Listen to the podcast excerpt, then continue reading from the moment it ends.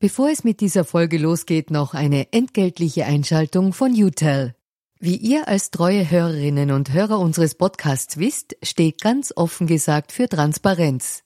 Transparenz, Fairness und Ehrlichkeit sind auch für unseren Werbepartner UTEL sehr wichtig. UTEL bietet Cloud-Telefonie und Rufnummern für Unternehmen und lebt das Wort Fairness wirklich. UTEL will nämlich ihre Kundinnen und Kunden durch Service binden und nicht durch Verträge, also sozusagen der Good Guy unter den Kommunikationsdienstleistern.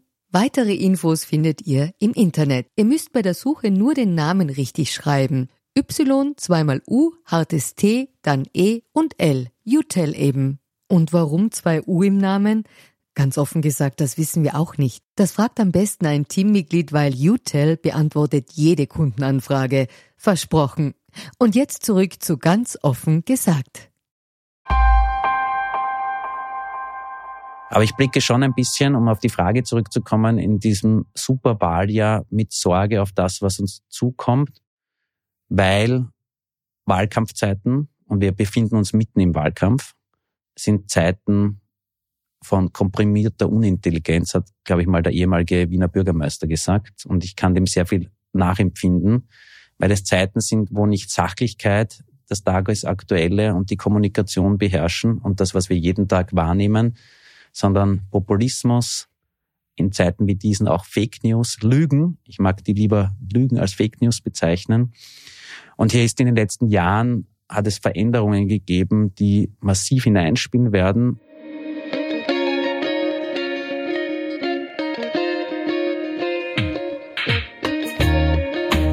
Herzlich willkommen bei Ganz offen gesagt, dem Podcast für Politikinteressierte.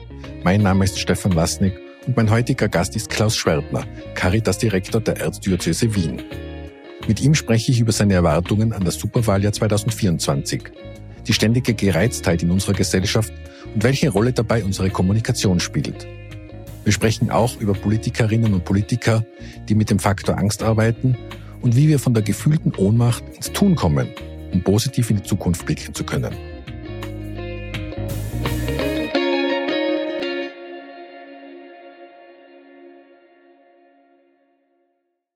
Lieber Klaus, herzlichen Dank, dass du die Zeit für dieses Gespräch nimmst. Ein Grundmotiv bei unserem politischen Podcast ist ja Transparency is the new objectivity. Und in diesem Sinne beginnen wir unseren Podcast immer mit der inzwischen traditionellen Transparenzpassage, also woher wir uns kennen und ob du aktuell für Parteien oder deren Vorfeldorganisationen tätig bist. Ähm, bis vor kurzem kannten wir uns nicht persönlich, interessanterweise, obwohl wir uns sicher auf digitalen Plattformen schon sehr oft begegnet sind.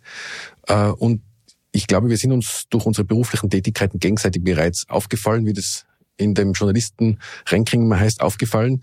Ähm, und vor ein paar Wochen haben wir uns dann bei einer Veranstaltung der Erste Bank erstmals persönlich getroffen. Und ich wollte ja schon lange einladen, so ganz offen gesagt. Du warst ja schon mal zu Gast, aber es ist schon lange her, aber nicht bei mir. Und in diesem Sinne herzlich willkommen bei ganz offen gesagt. Danke für die Einladung. Hallo. Ähm, damit zur Transparenzfrage, ob du für Parteien oder deren Vorfeldorganisationen tätig bist. Bin ich nicht. Bist du nicht. Ähm, du bist ja seit 2023 im Februar Caritas-Direktor der Erzdiözese Wien äh, und in meiner Wahrnehmung einer der wichtigsten Stimmen in Österreich, wenn es um soziale Gefüge geht, wenn es um den sozialen Zusammenhalt geht und den gesellschaftlichen Zusammenhalt. Ähm, jetzt steht in, im Jahr 2024 in Österreich ein Superwahljahr bevor. Wir wählen, wir haben die Europawahl, wir, wählen, wir wählen den Nationalrat, ähm, wir haben Landtagswahlen in Vorarlberg und in der Steiermark und Bürgermeisterinnenwahlen in Salzburg und in Innsbruck, in meiner Heimatstadt. Mit welchen Gefühlen blickst du dem Superwahl entgegen? Also wir stehen am Beginn des Jahres 2024 und ich würde fast den Blick noch ein bisschen weiten wollen und über den Tellerrand äh, schauen. Es werden im November in Amerika die Wahlen stattfinden. Es finden Dutzende Wahlen in Europa statt, zahlreiche Landtagswahlen in Deutschland auch. Und das, was man da wahrnimmt, äh, ist das, was wir seit vielen Monaten spüren, nämlich eine große Verunsicherung in der Politik, in der Gesellschaft insgesamt, auch manchmal bei mir selbst. Und wir wissen nicht genau, was da auf uns zukommt. Gleichzeitig ähm, bin ich auch jemand, der nicht auf etwas hinstarren will, wie der Hase auf die Schlange und äh, warten möchte, bis er gefressen wird. Ich habe das Gefühl, es ist das bei sehr vielen Menschen aktuell so. Also sie reden schon von Dingen, die ähm, nach der Wahl sein werden, welche Koalitions, ähm, äh, Koalitionen sich bilden werden, äh, wer dann an der Macht ist, wer Bundeskanzler wird oder Bundeskanzlerin. Ich mag das nicht. Ähm, wir leben heute und hier. Wir haben in den letzten Jahren immer wieder erlebt, dass völlig unerwartete Dinge passieren können, auch in dieser dynamischen Welt, auch in dieser sehr krisenbehafteten Welt. Und wir merken natürlich schon, dass diese multiplen Krisen der letzten Jahre äh, mit uns was machen. Äh, dass die verunsichern, dass vieles Bestehende, was uns in der Vergangenheit auch Sicherheit gegeben hat, nicht mehr so da ist. Und das zeichnet sich auch im Wahlverhalten. Es gibt Menschen, die beziehen sich aktuell auf Studien, die sagen, bis 2028 wird es noch ganz dramatisch werden und dass wir als Gesellschaft auch dann erst aufwachen werden, wenn noch Schlimmeres passiert. Ich habe manchmal auch diese Sorge, aber gleichzeitig wünsche ich mir das nicht. Und ich möchte auch, dass wir jeder Einzelne und jede Einzelne einen Beitrag dazu leisten, dass das nicht weiter bergab geht ja, sehr viele Menschen, und wir spüren das natürlich als Caritas auch in Österreich, sind unter Druck geraten. Viele Menschen sind von diesen Krisen massiv betroffen. Das sind teilweise Menschen, die schon vor der Krise oder den Krisen in der Krise waren, aber das sind auch viele Menschen, die neu in Krisen geraten sind. 50 Prozent mehr Anfragen, Erstanfragen in unseren 71 Sozialberatungsstellen in ganz Österreich. Also da spüren wir schon, dass sich etwas verändert, dass der Druck steigt auf viele Menschen und dass es diese Verunsicherung gibt. Was würde ich mir jetzt von einem Superwahljahr und von der Politik auch erwarten?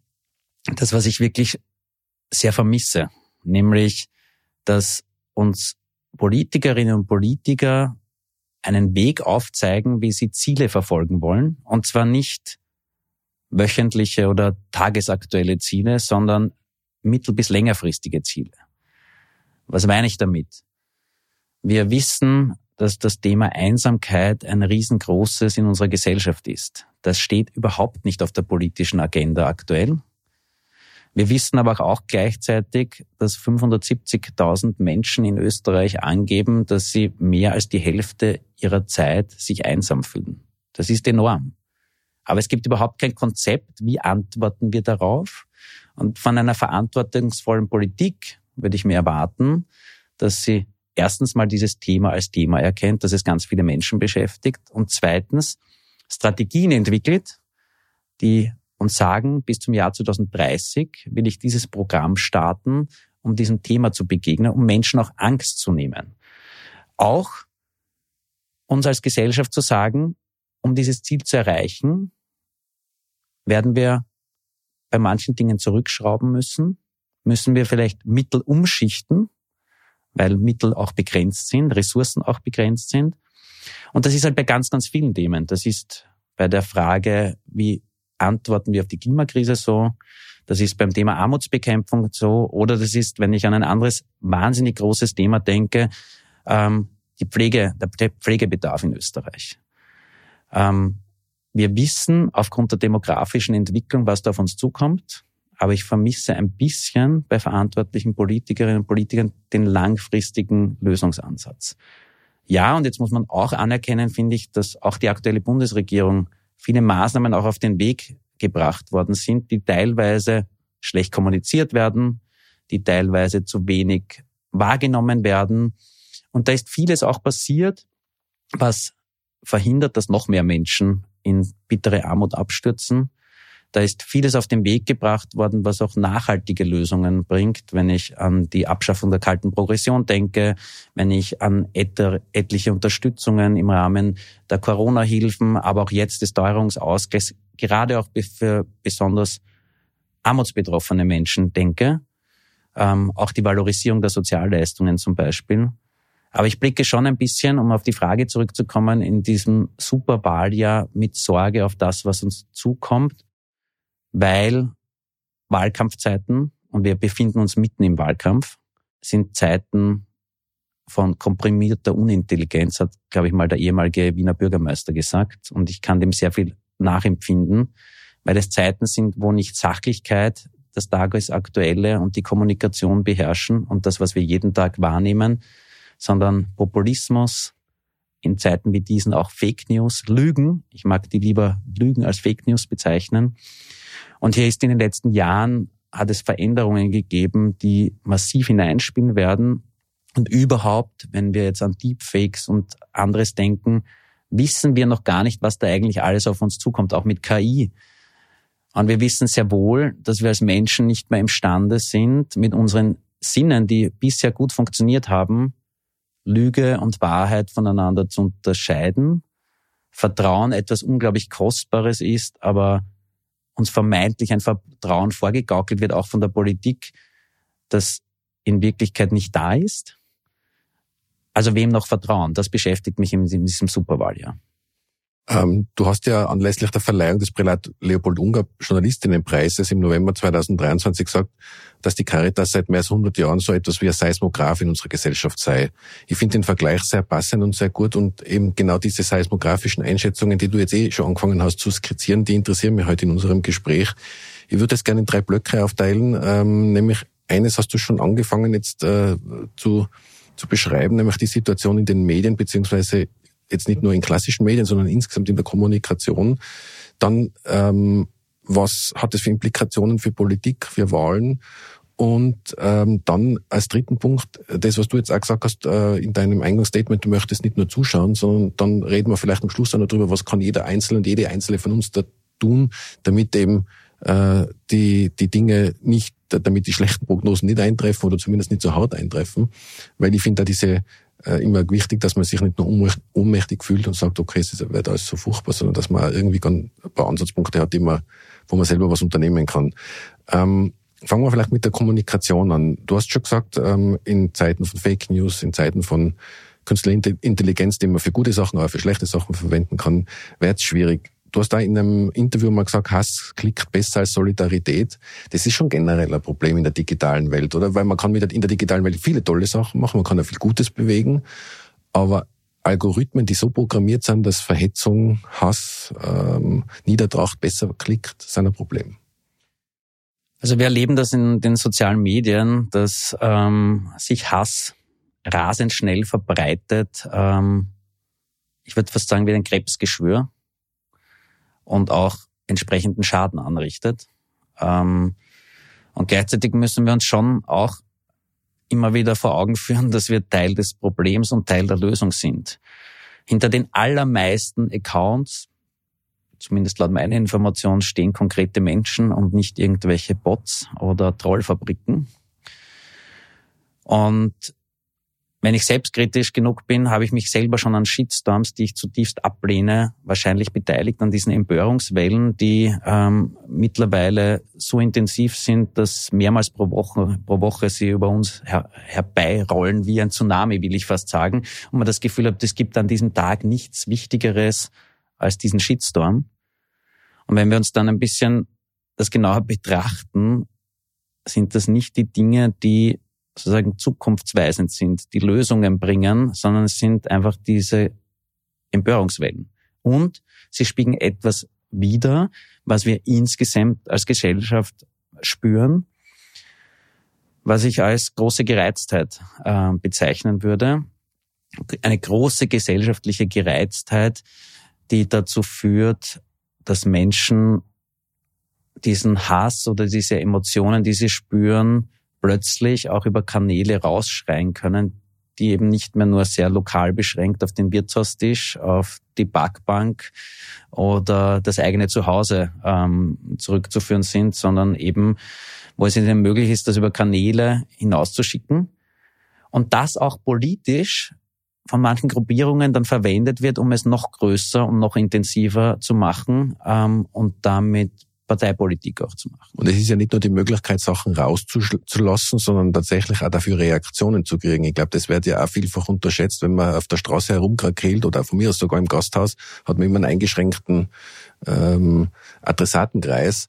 Aber wenn man auf Social Media kann es da schon passieren, dass auch jetzt äh, ähm, falsche Postings, schlechte Postings, hasserfüllte Postings plötzlich Reichweite kriegen und sich die Menschen dadurch bestärkt fühlen.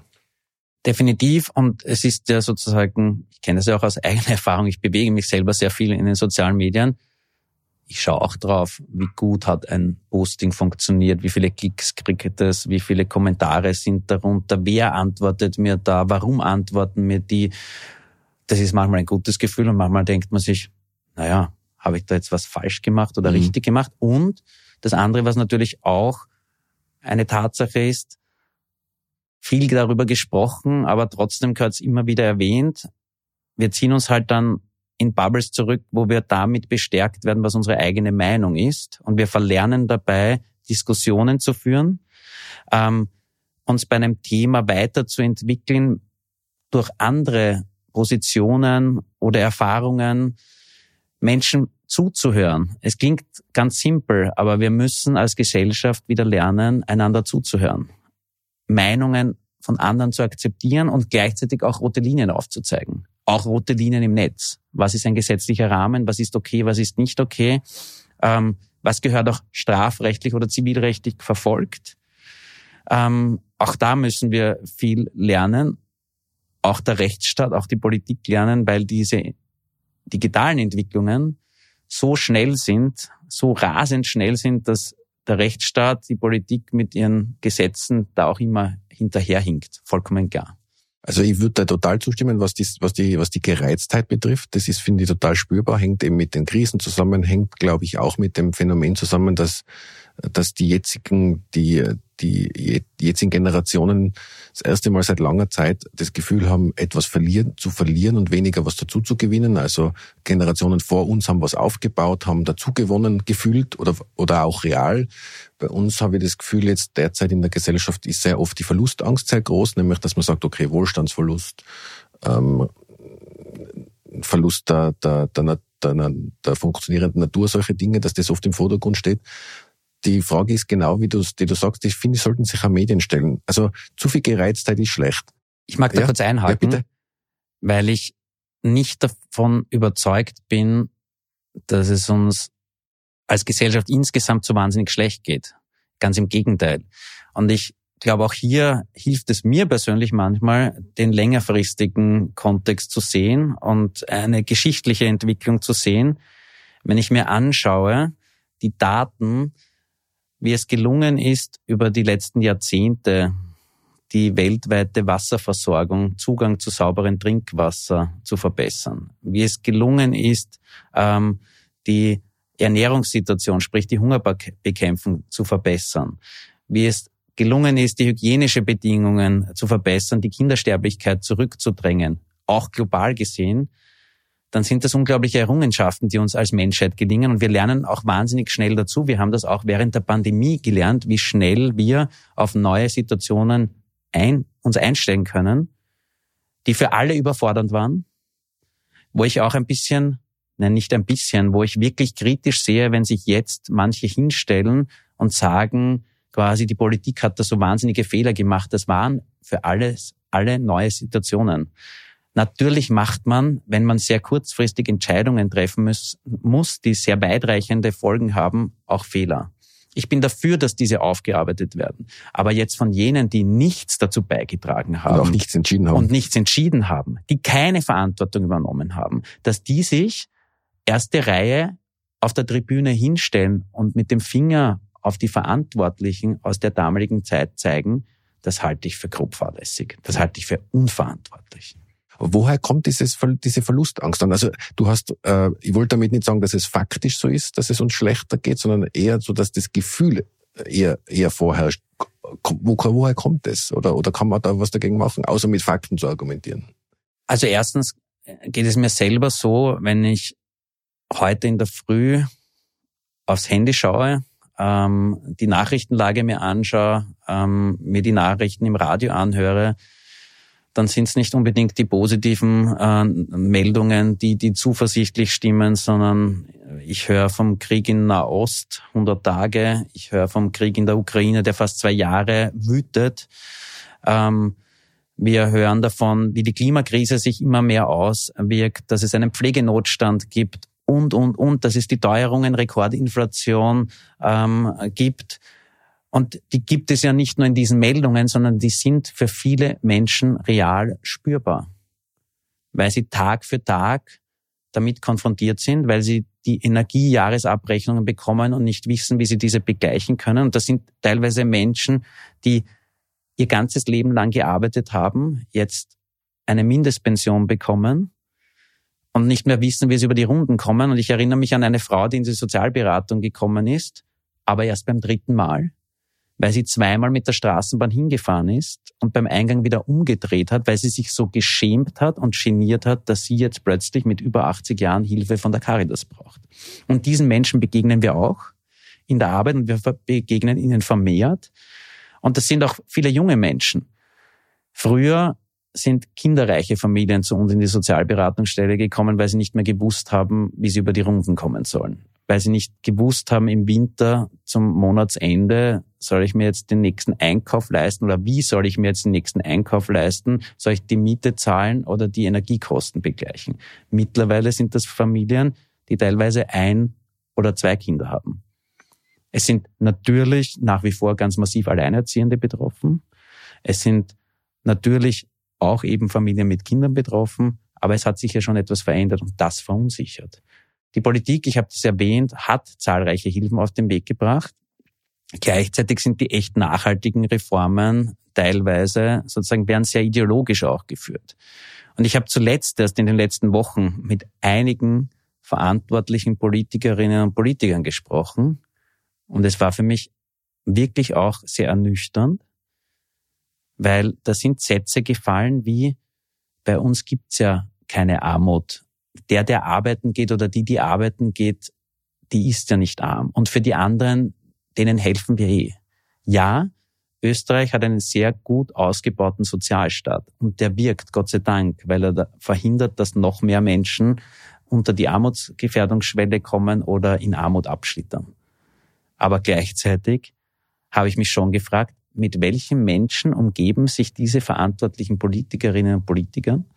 Und vielleicht würde es ihnen auch gut tun, mal aus der Bubble ihrer Parteifreundinnen und Freunde hinauszutreten und mit konkreten Menschen zu sprechen oder auch Caritas-Orte zu besuchen, in der Sozialberatungsstelle, in der Gruft, auf Nachtstrittwerk mitzugehen, in eine Pflegeeinrichtung zu gehen oder zu hören, wie es Menschen in manchen Regionen in Österreich geht, wo plötzlich ein Elternteil oder die Großeltern Pflegebedarf haben, wie es denen geht und wie sehr dann diesen Hilfen auch verfügbar sind oder eben auch nicht. Du hast jetzt schon die Überleitung ähm, gemacht zum zweiten Themenbereich Politik. Ähm, ich kann vielem viel abgewinnen, was du gesagt hast. Auch die Du hast ja das Zuh wo Zuhören schon einmal erwähnt, das gilt ja dort genauso. Also ich, weiß, ich glaube, es wäre extrem wichtig, mehr zuzuhören und weniger sich immer sofort eine Meinung zu bilden. Und wie du richtig gesagt hast, ich bin selber davon betroffen. Ich habe mir auf, ich hab meine, meine Kommentare und Reaktionen auf äh, in den sozialen Medien, speziell jetzt auf X äh, oder Bluesky, extrem zurückgenommen, weil ich gemerkt habe, das steigert, das löst immer eine Spirale aus, die am Schluss zu nichts führt und, und drei Tage später völlig egal ist.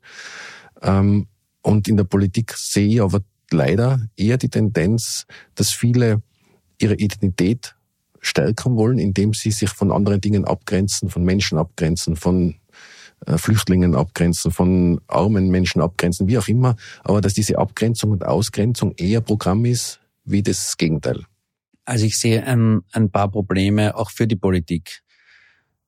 Die Politik hat jetzt jahrelang und das hat, glaube ich, ganz stark nochmal einen Schub unter ähm, Türkisblau, speziell der Bundeskanzler Sebastian Kurz bekommen, nämlich ähm, datengetriebene und Meinungsumfragengetriebene Politik zu betreiben. Das heißt, ich schiele jeden Tag aufs Neue auf Meinungsumfragen und mache dann meine Politik aufgrund dieser Meinungsumfragen und nicht umgekehrt, ich habe ein politisches Programm, ich habe politische Visionen und versuche auch die Bevölkerung, der Bevölkerung diese gut zu erklären und die Bevölkerung auch mitzunehmen, auch bei unangenehmen Themen, die anstehen. Ich wünsche mir das von der Politik und ich glaube, das hat sich stark verändert und das wird versucht fortzuführen. Ähm, und da geht es eher um Stimmungsmache als um verantwortungsvolle Politik. Und wir sehen halt, dass es einen riesen Umbruch gibt, wenn wir uns diese Meinungsumfragen auch zu den aktuellen Wahlprognosen anschauen. Ähm, und da muss man auch ganz klar sagen, zuhören muss man sich wechselseitig. Aber wir müssen auch ganz genau hinhören und hinsehen, was da allein in den letzten Tagen für Sätze gefallen sind. Wenn der führende Politiker einer Oppositionspartei aktuell von Fahndungslisten bei seiner Neujahrsansprache spricht, im Zusammenhang mit jenen Politikerinnen und Politikern, die den Mitbewerberinnen und Mitbewerbern angehören, in Bezug auf die Corona-Politik, dann frage ich mich, wieso es im Jahr 2024 nicht einen breiten gesellschaftlichen Aufschrei gibt. Das sind Diktionen, die wir aus der dunkelsten Zeit unserer Republik kennen. Ich sage noch, ich ergänze auch noch um das Wort Systemling. Das ist ja auch in dieser Rede gefallen, ist auch, ist auch eindeutig, in welche Richtung das abzielt. Wenn wir historisch eines gelernt haben oder gelernt haben sollten, als Menschheit, als Gesellschaft, auch in unserem Land, die Bevölkerung, dass man genau hinhört, was Politikerinnen und Politiker sagen. Da ist viel Populismus, da sind viel Nebelgranaten. Aber die wirklichen Diktatoren, und es waren meistens Männer, haben sehr gut angekündigt, das, wofür sie stehen und was sie wollen. Das sieht man etwa auch in Russland mit Wladimir Putin so, der in Wirklichkeit nach dem Angriffskrieg, nach der Krim-Annexion schon ganz viel gesagt hat und angekündigt von dem, was er tun macht, aber wir haben es halt nicht wahrnehmen wollen, wir haben es nicht glauben können, weil wir auch in einer Wertegesellschaft leben, die nicht selbstverständlich ist.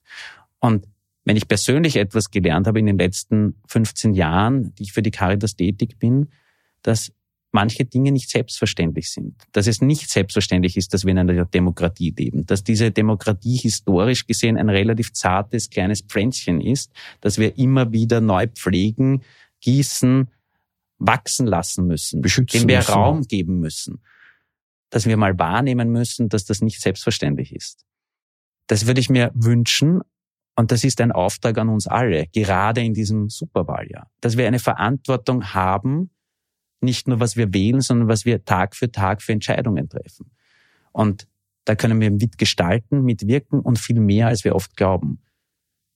Ich würde mir manchmal auch wünschen, dass wir stärker spüren, dass wir uns nicht Angst machen lassen auch. Im Sinne von, fürchtet euch nicht. Das ist ein Bibelzitat, das ich sehr gerne habe, weil es immer wieder auch neue Ermutigung bedeutet und wir, weil wir alle Dinge haben. Äh, wir haben alle Dinge, vor denen wir uns fürchten. Da muss ich immer an die wirklich, wirklich tolle Caritas-Kampagne denken mit dem Größerzeichen. Zuversicht ist größer als Angst. Das habe ich immer noch abgespeichert. Das war äh, das war das, was du jetzt gerade beschreibst, oder das war fürchte dich nicht auf modern gebracht, aber das war sehr eingängig. An Mut das ist größer denken. als Angst, wir ist größer als ich. Also Liebe ist größer als Hass. Also da geht es stark darum, darum auch, worauf fokussieren wir. Und eine Erfahrung, die ich auch gemacht habe, ist, dass nicht Solidarität und gesellschaftlichen Zusammenhalt so sehr hemmt wie Angst. Und das wollen Populistinnen und Populisten. Und ich glaube, wir müssen alles unternehmen, gemeinsam diesen Zusammenhalt zu stärken, diese Zuversicht zu stärken und gemeinsam an Lösungen zu arbeiten. Und Menschen, die stark verunsichert sind, vor allem mal zuzuhören, Fragen zu stellen, warum, woher diese Angst kommt und ihnen auch Hilfe anbieten in der Lebensrealität, in der sie sind. Du hast es jetzt angesprochen, also mir läuft's da kalt den Rücken runter, wenn ich mir denke, eben, wie du sagst, der, der, der, der Anführer der größten, derzeit größten Partei laut Umfragen, ähm, macht ja inzwischen keinen Hehl mehr draus, ähm, was er vorhat, ähm, auch seine, seine Parteikolleginnen und Kollegen. Und ähm, mich wundert es auch, dass das irgendwie fast schon als, ja, das ist halt so wahrgenommen wird. Ich halte es für höchst gefährlich und, da, und das ist auch sehr ernst zu nehmen. Ich glaube nicht, dass das nur Bierzeltreden sind, sondern da steckt schon wirklich mehr dahinter. Es gibt das gegenteilige Beispiel, finde ich, ähm, mit dem Andreas Babler, als ich sage in seiner Rolle als Bürgermeister in Dreiskirchen, der in einer sehr schwierigen Situation mit mit äh, mit dem ähm, Asylwerberheim in, in Dreiskirchen eben seit vielen Jahren umgehen muss und trotzdem dort mit einer klaren humanistischen Grundhaltung Wahlen gewinnt. Das geht dann offensichtlich doch. Also ich mag eins vorausschicken, bevor ich die Frage beantworte, äh, nämlich, dass sozusagen die Caritas-Arbeit weder türkis, rot, blau, grün, pink oder wie auch immer ist. Also wir sind, wir machen keine Parteipolitik und wir setzen uns für Menschen in Not ein. Und wir haben zwei konkrete Aufträge. Das ist diese konkrete Hilfe zu leisten, an gesellschaftlichen Verbesserungen auch zu arbeiten, soziale Innovationen und Lösungen voranzutreiben und auf der anderen Seite diese anwaltschaftliche Aufgabe, die es auch zu unserer Aufgabe macht, klar zu benennen, wenn wir Ungerechtigkeiten wahrnehmen, wenn wir Verbesserungen vorantreiben wollen. Das mache ich gerne vorausschicken. Ja. Warum? Weil uns immer wieder vorgeworfen wird, wir ähm, tendieren in die eine oder in die andere äh, politische Ecke oder wir werden schubladisiert, äh, so mag ich es formulieren. Und das ist so absurd, dass ich manchmal schon, ich bin Caritas Ärzte Wien Verantwortlicher, dass ich in der Bundeshauptstadt im Wiener Rathaus Termine hatte, wo mir gesagt wurde, die Caritas sei so schwarz und so ÖVP-nahe. Und ich habe am selben Tag im Landhaus in St. Pölten äh, Termine, wo ich gehört habe, dass wir so links oder so rot oder so grün seien. Ähm, Wärst du jetzt als Journalist, würde ich sagen, alles richtig gemacht, weil um, wenn das behauptet wird von allen Seiten, ist es eigentlich, ist es eigentlich ein gutes Zeichen. Das, was Politikerinnen und Politiker manchmal nicht beachten oder nicht wahrnehmen können, dass wir unsere Position nicht verändern oder, oder sehr klar ähm, diesen Einsatz haben und diesen Fokus auf die konkreten Menschen haben, aber dass sich die Politik sehr dynamisch und sehr ähm, manchmal auch unstrategisch verändert in ihren Positionen ähm, und die Politik selbst den Abstand zu diesen Caritas-Positionen wählt. Und der ist bei unterschiedlichen Parteien zu unterschiedlichen Themen auch sehr unterschiedlich. Was meine ich damit?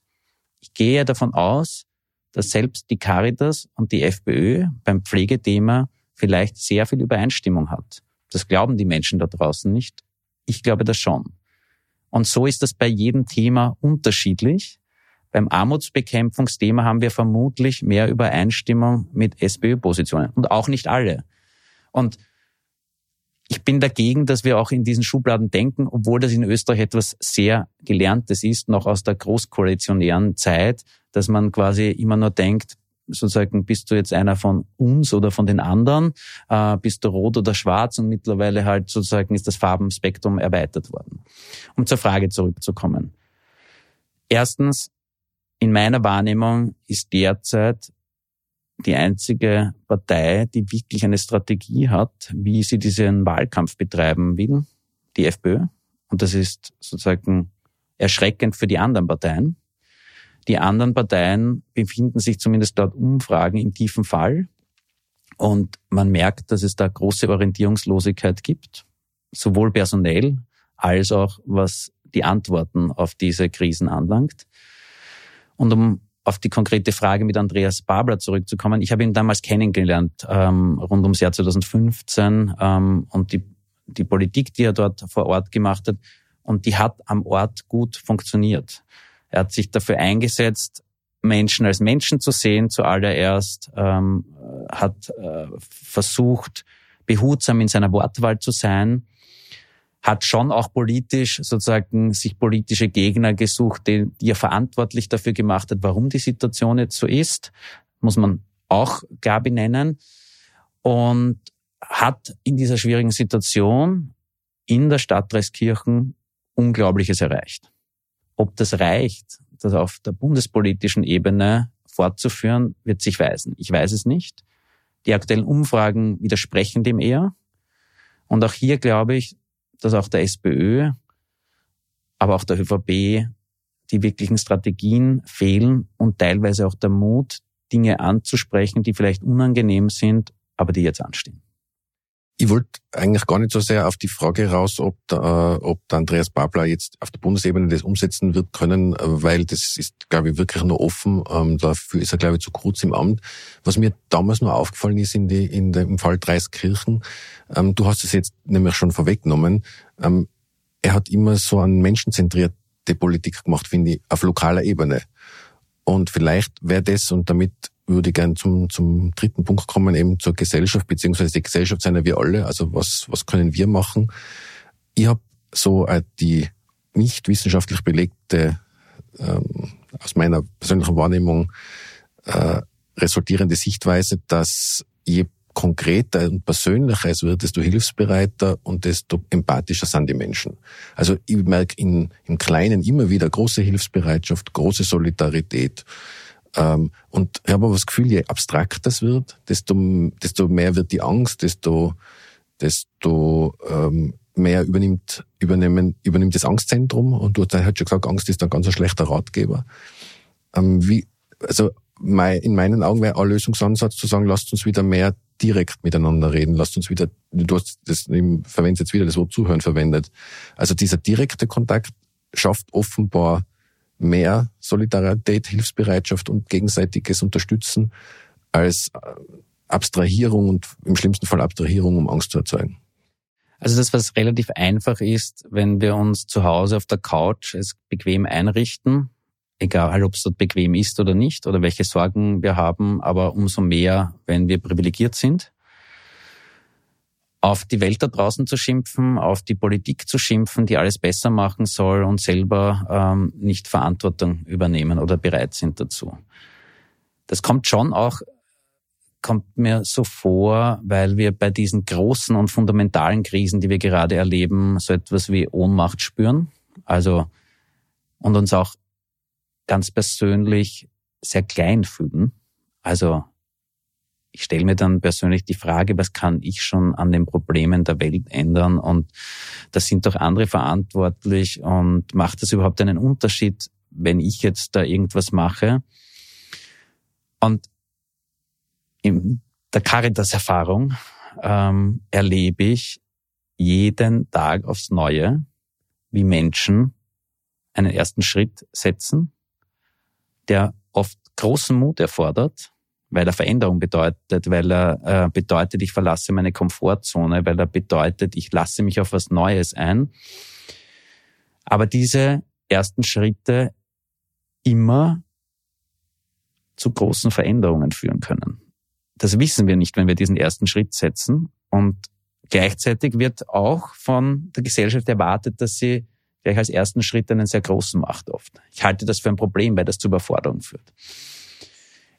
In der Caritas-Erfahrung erlebe ich, wie jeden Tag Zehntausende Menschen in Österreich erste Schritte setzen, wie sie sich für andere einsetzen, wie sie sich engagieren, wie sie einen Beitrag leisten, dass das Zusammenleben in Österreich gut funktioniert, auf vielfältigste Weise.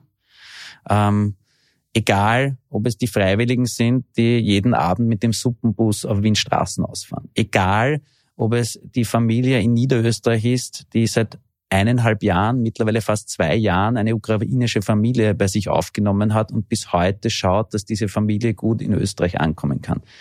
Egal, ob das ähm, Menschen sind, die sich im Dorf in Tirol engagieren in einem Gesangsverein oder ob das eine Initiative ist, die eine Energiegemeinschaft bildet, um nachhaltige Energieformen in ihrer Region voranzutreiben oder vielleicht noch in der Wohngemeinschaft. Also die Möglichkeiten, was wir tun, sind vielfältig geworden und wir haben zu Beginn der Pandemie als Caritas im ersten Lockdown zwei Initiativen gestartet. Auf der einen Seite die Plattform Fürnand, wo wir eine Online-Plattform gebildet haben und sagen, wir wollen die größte Community für Mitmenschlichkeit bauen. Und innerhalb von kürzester Zeit haben sich dort mittlerweile 40.000 Menschen angemeldet, an die wir regelmäßig Informationen schicken, wo gerade welche Hilfe am dringendsten gebraucht wird und wie sie einen Beitrag leisten können. Es ist unglaublich, wie sehr diese Community nach Ausbruch des Kriegs in der Ukraine geholfen hat, Sachspenden sortiert, ähm, an den Bahnhöfen gestanden und Menschen versorgt, in den Notquartieren Nachtdienste besetzt, Hilfe beim Deutschlernen ermöglicht hat und, und, und. Zehntausende Stunden, wahrscheinlich mittlerweile hunderttausende Stunden, die hier geleistet worden sind, um Hilfe möglich zu machen. Durch konkretes Handeln, durch konkretes Aktivwerden. Ein anderes Beispiel, das wir gestartet haben, ist das Plaudernetz, wo wir Menschen wieder miteinander ins Gespräch bringen, wo unter der Nummer 05 1776 100 Menschen anrufen können, die jemanden zum Plaudern wollen. Einsamkeit auch etwas, was so schambesetzt wie das Armutsthema ist. Und wir haben gesagt, wir wollen keine Krisenhotline machen. Wir wollen nicht irgendwie Beratung anbieten, sondern wir wollen Menschen wieder miteinander ins Gespräch bringen. Auch da kann man sich so unkompliziert anmelden. Man braucht ein Smartphone dazu. Ich melde mich über die Homepage www.plaudernetz.at als freiwillige Plauderpartnerin ein, an. Ich habe keine Verpflichtung, dass ich jede Woche zur selben Zeit diese Anrufe entgegennehmen muss, sondern die Community ist auch hier auf mittlerweile 4000 Plauderpartnerinnen und Plauderpartner gewachsen.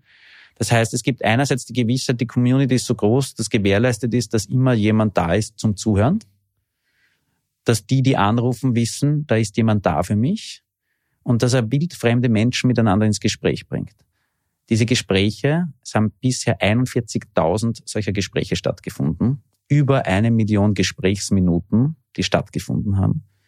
Ähm, Danke auch an Magenta an dieser Stelle, die mit uns gemeinsam dieses Projekt ähm, umsetzen und initiiert haben. Und ich sage das auch deshalb, weil ich glaube, dass es unterschiedliche Partnerschaften oft, oft braucht, um Lösungen voranzutreiben. In dem Fall halt ein ähm, Telekommunikationsunternehmen, ein Mobil, äh, Mobilunternehmen und eine Sozialorganisation, die das gemeinsam vorantreiben.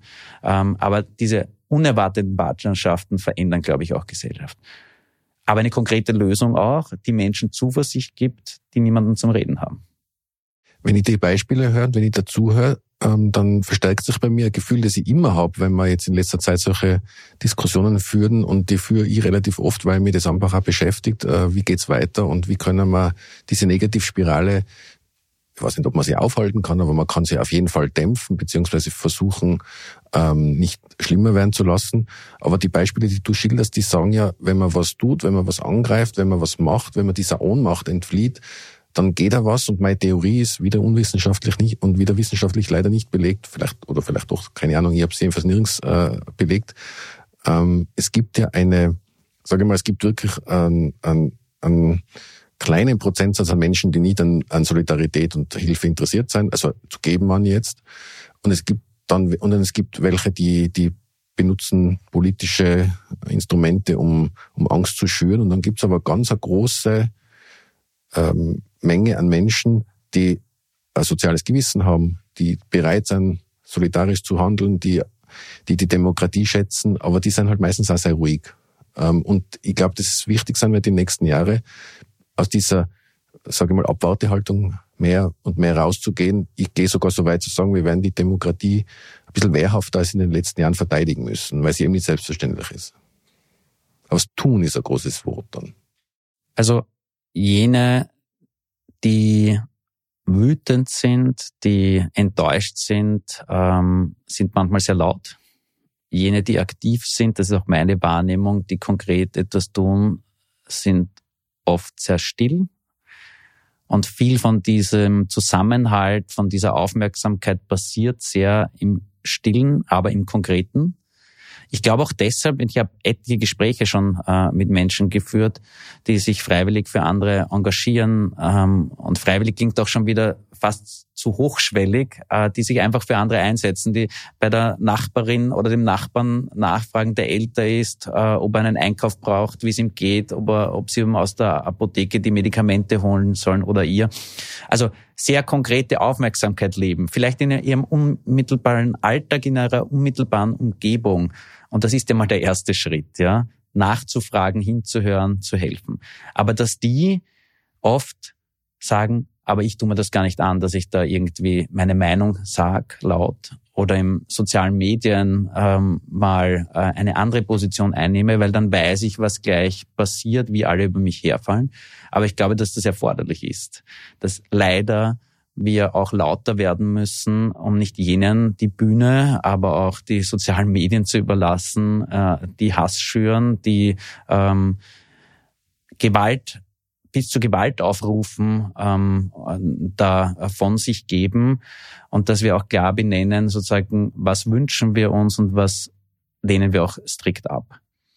Du hast heute den Begriff der roten Linien bereits verwendet. Das finde ich nämlich erschreckend, dass in so mancher politischer Diskussion geht es nicht um verschiedene Standpunkte, sondern da geht es teilweise inzwischen schon darum, wirklich an den Grundfesten zu rütteln. Also wenn man sowas wie Menschenrechte oder die Menschenrechtskonvention in Frage stellt, wenn man Institutionen wie den Verfassungsgerichtshof ins Lächerliche zieht und solche Dinge, da geht es jetzt nicht darum, dass man politisch unterschiedlicher Meinung ist, sondern da rüttelt man den Grundfesten. Definitiv und ähm, es gibt auch, finde ich, positive Entwicklungen, weil wenn wir nach Polen schauen, sind dort ähm, Zehntausende Menschen auf die Straße gegangen, beziehungsweise haben dann auch gewählt, haben etwas abgewählt, ähm, was sie mittlerweile ähm, erkannt haben, was das verursacht hat, nämlich dass der Rechtsstaat ins Wanken gekommen ist, dass, ähm, dass ähm, plötzlich eine Politik mit vermeintlichen Werten gemacht wird, die äußerst kritisch zu hinterfragen sind, die massive Auswirkungen auf das Zusammenleben in Polen hatten. Und jetzt gibt es diesen Schwenk, wie sich das weiterentwickeln wird, wird man erst längerfristig sehen.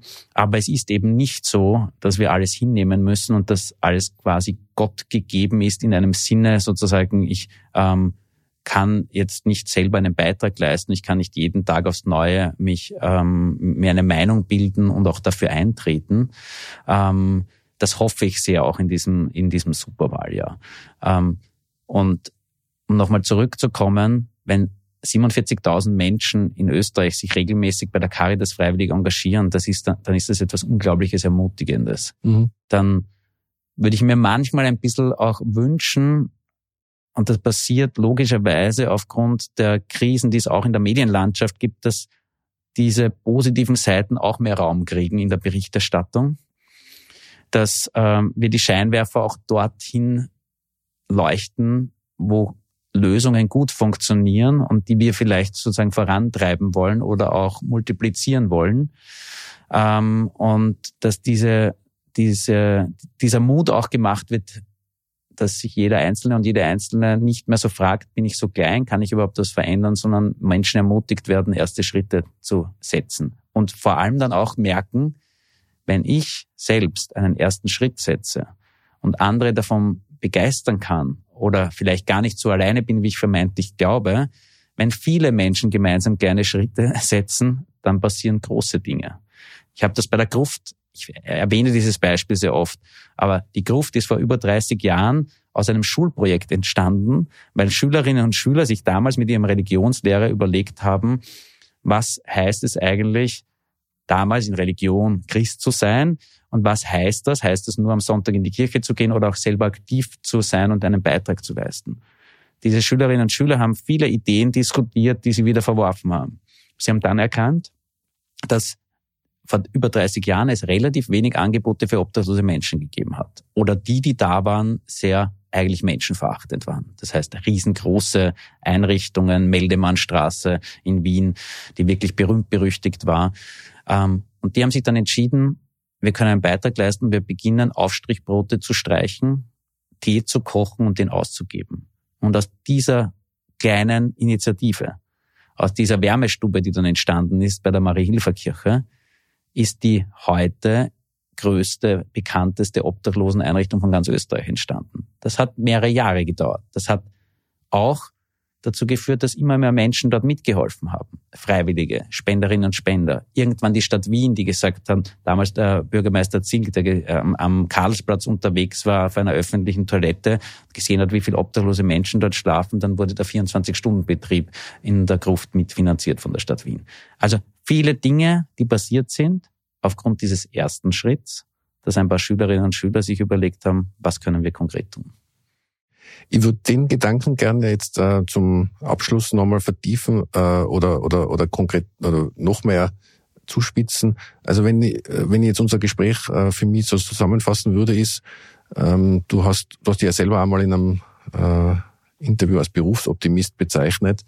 Ähm, aber ich kann äh, deinem Optimismus sehr viel abgewinnen, insofern, als du ja sagst, okay, es geht darum, also Gereiztheit ist ein Thema, daran zu arbeiten, es ist, wir sollten mehr zuhören und weniger sofort verurteilen und kommentieren. Und was ich jetzt sehr, sehr stark mitnehme, ist was tun. Und tun heißt nicht sofort die Weltprobleme lösen, weil das kannst weder du noch ich. Also ich kann es auf jeden Fall nicht, du vielleicht auch. Auch nicht. Ich fürchte, du auch nicht.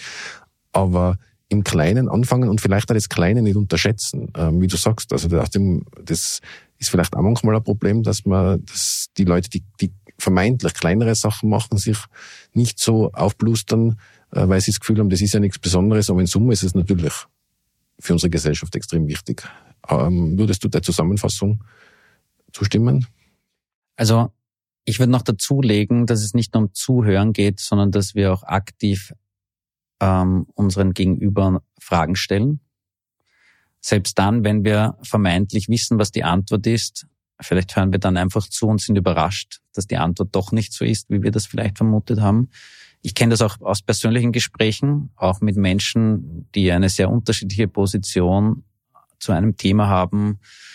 Ähm, wenn man sich da zusammensetzt, auch Zeit nimmt, ähm, sich zuhört, sich Fragen stellt, dann verändert das etwas, nämlich die eigene Sicht auf die Dinge, aber hoffentlich passiert das auch wechselseitig, ähm, dass ähm, wir dieser großen Gereiztheit nur antworten können, indem wir sie einerseits wahrnehmen bei Menschen auch und manchmal auch schauen, was dahinter steckt. Was meine ich damit?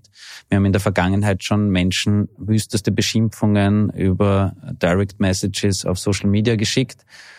Und ich habe dann aufgehört, irgendwann ähm, in Gegenpositionen zu gehen, sondern habe eher versucht, Fragen zu stellen und woher dieser Hass kommt und woher diese Angst kommt. Ich habe die spannendsten Erfahrungen damit gemacht, ähm, nämlich dass Menschen dann oft oder immer wieder geschrieben haben, dass sie selber in einer schwierigen Situation haben, dass sie das Gefühl haben, auf mich wird vergessen und immer nur auf die anderen geschaut. Und da nur mal zuzuhören, ist schon ein riesengroßer Schritt. Da vielleicht auch Wege aufweisen zu können, ähm, wie geholfen werden kann, ist unglaublich wichtig. Und da können wir alle als Gesellschaft etwas beitragen. Weil was nämlich noch der Fall ist, es gibt nicht nur viele Menschen in Österreich, die jeden Tag helfen und für andere da sind, äh, sich einsetzen, sondern es fällt auch verdammt vielen Menschen irrsinnig schwer, Hilfe anzunehmen. Die warten zu, die schämen sich, die sagen, ich muss das doch selber schaffen, ähm, die haben das Gefühl, sie scheitern. Mhm. Und ich habe diese Erfahrung erst in den letzten Tagen wieder mehrmals gemacht, wo Menschen einfach sehr, sehr lange zuwarten, bis sie Hilfe annehmen. Und das ist ein Problem. Warum? Weil ihr Rucksack an Problemen riesengroß wird, so dass er dann wirklich schwer bewältigbar ist. Das heißt, der Appell ist auch, möglichst frühzeitig Hilfe anzunehmen, aber auch Menschen zu ermutigen, dass sie diese Hilfe annehmen, und zu schauen, wo gerät denn jemand in meiner direkten Umgebung unter Druck und wie kann ich denn jetzt für den da sein, beziehungsweise wie kann ich dem helfen. Das ist ein wunderschönes Schlusswort und ähm, ein guter Appell, den ich gerne nochmal verstärken möchte. Ich wollte nur darauf hinweisen, dass in den Shownotes ähm, die äh, Links reingeben werde für äh, füreinander und ähm, für die das Plaudernetz. Finde ich zwar sehr tolle Initiativen, ähm, wie gesagt, die Links findet ihr dann in den Shownotes. Ähm, dir herzlichen Dank für deine Zeit und deine äh, Ausführungen und deine interessanten Einblicke und Einschätzungen. Vielen herzlichen Dank. Dankeschön.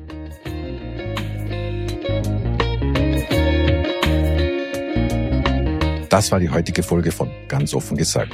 Wir freuen uns, wenn ihr unseren Podcast abonniert und weiterempfehlt, uns auf Twitter, Facebook, Instagram oder Spotify Feedback gibt und uns in euren Podcast-Apps mit 5 Sterne bewertet. Wenn ihr unsere journalistische Arbeit unterstützen wollt, dann kauft bitte auf Apple Podcast oder der Plattform Steady ein bezahltes Abo. Ihr könnt dann alle Folgen werbefrei hören und tragt dazu bei, dass wir ganz offen gesagt in der bewährten Form weitermachen können. Den Link zu Steady stelle ich euch in die Shownotes. Zum Abschluss möchte ich euch wie immer noch einen anderen Podcast empfehlen. Diesmal ist dies der Ballesterer Podcast. In diesem Podcast des bekannten gleichnamigen Fußballmagazins liefert Host Simon Hirt Interessantes aus der Welt des Fußballs. So bekommt ihr Einblicke in die Welt von Teamchef Ralf Rangnick, erfahrt mehr über die Trainerlegende Ivica Osim oder hört euch zwei spannende Folgen zum sogenannten Rapid-Kessel an. Dieser Podcast ist ein Must hier für alle Fußballfans. Euch danke fürs Zuhören bei ganz offen gesagt. Bis zum nächsten Mal. Für euch.